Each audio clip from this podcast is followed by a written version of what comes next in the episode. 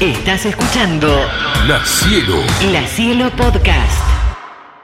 ¿Qué show están preparando? ¿Están ensayando mucho? Contanos todo, Franquito. Estamos inaugurando banda Topos Píndola y Fede Balcaza, así que estamos repasando todos los temas. Estamos arrancando de cero, básicamente con repaso de temas de algunos temas del primer disco, Karma, segundo disco y presentando cuatro elementos. ¿Cómo es eso de meterse en una banda que seguramente habías escuchado, que seguramente conocías? A los dos les digo.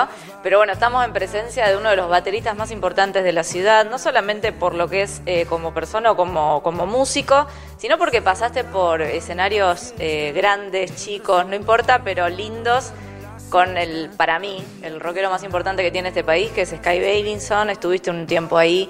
¿Cómo es ahora estar en una banda como Voltaje? Súper linda, después de tanta experiencia por ahí, ¿no? Hermoso, hermoso. La verdad es alucinante. Voltaje es una de las bandas que, y no lo digo porque esté ahora, lo sabe Franquito, se lo, se lo dije siempre, pero es una de las bandas de la ciudad que más me gustó siempre. Eh, y estaba esa cosa de, de en algún punto querer estar, formar par- parte. Eh, incluso estando nosotros con, con Cenote, nuestra anterior banda, este, habíamos escuchado Karma cuando salió. Eh, así que nada, los conocíamos, me, gustaba y para mí es un placer enorme estar hoy acá siendo parte de Voltaje. Yo ya sabía bastantes temas porque ya, me gustaba, sí, sí, sí, ya me gustaba, ya había sacado bastantes temas. Y yo también a Franco lo conozco hace mucho y siempre que me lo cruzaba le decía, loco, me encanta, me encanta el disco que hicieron. Así que fue cuando él, me llamó y me dijo, Franco, ¿está en esta? Sí, sí a todo, como le dijo él a él. Y nada, eh, me encanta, me encanta estar, me encanta, disfruto sacando los temas, tocando los temas y ya, porque ya me gustaba la banda de antes, así que es un placer. Resistencia. Ahora ni nos acostamos, estamos dándole manos a hermanos y vamos por una vida nueva de ahora en adelante. Ah, Es un momento hermoso porque la banda en un momento dejó de frenó, se frenó y viste, empieza a pensar un millón de cosas. Yo ellos los conozco también hace 10, 15 años.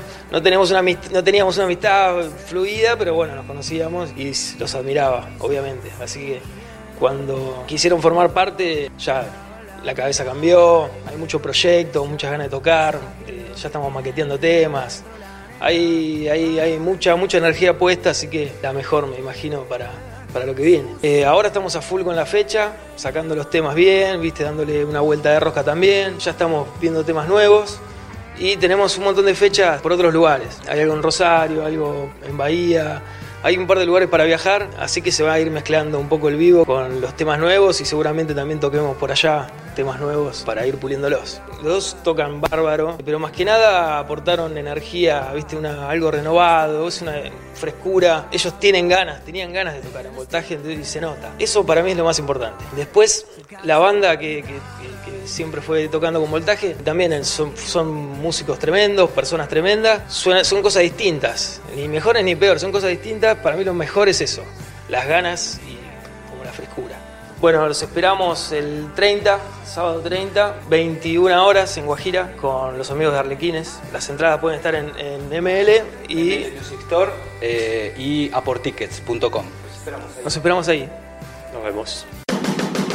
Sex and drugs and rock and roll.